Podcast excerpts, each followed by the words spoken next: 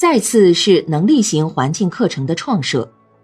所谓能力型环境课程，是对培养幼儿各种基本能力的环境的创设，诸如幼儿的生活自理能力、环境适应能力、生存能力、防范能力、多种认知能力、观察思索能力、各种动手能力、劳动能力、体育活动能力、协作能力，以及各种具体的道德行为能力等。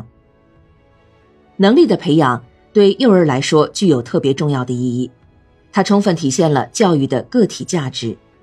幼儿只有具备了多种能力，才能有效地扩大自己的活动范围，有效地介入各种环境之中，从而有利于自己认知能力的发展，有利于社会性行为的发展，有利于幼儿身心发展。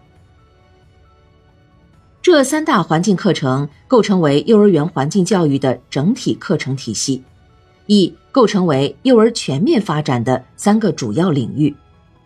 幼儿认知能力的发展，表明幼儿智力发展的水平，表明幼儿对前人创造知识的接受程度。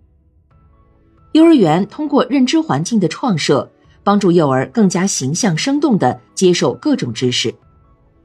幼儿个性品德和行为能力的发展，表明了幼儿社会性行为的发展水准。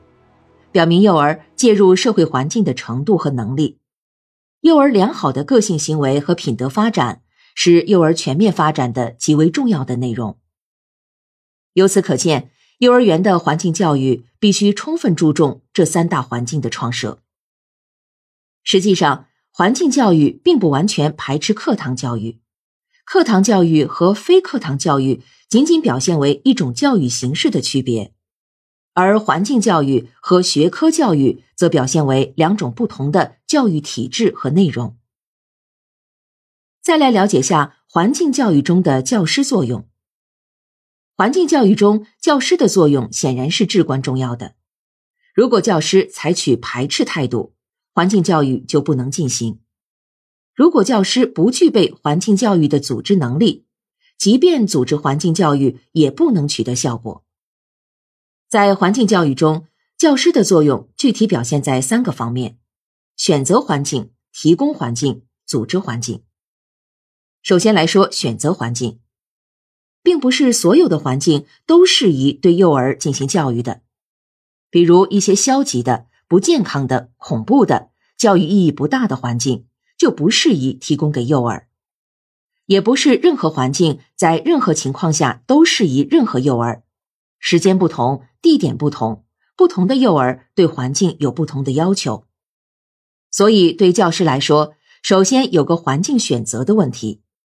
没有环境选择，就不叫环境教育，而只是环境影响。环境影响就有正面影响和反面影响。所谓的环境选择，就是要在环境中收集信息，比较分类，加工综合。选择适合对幼儿进行环境教育的要素，来组织环境课程，实施环境教育。在此，教师对来自环境的各种信息的获取、选择、综合能力是十分重要的。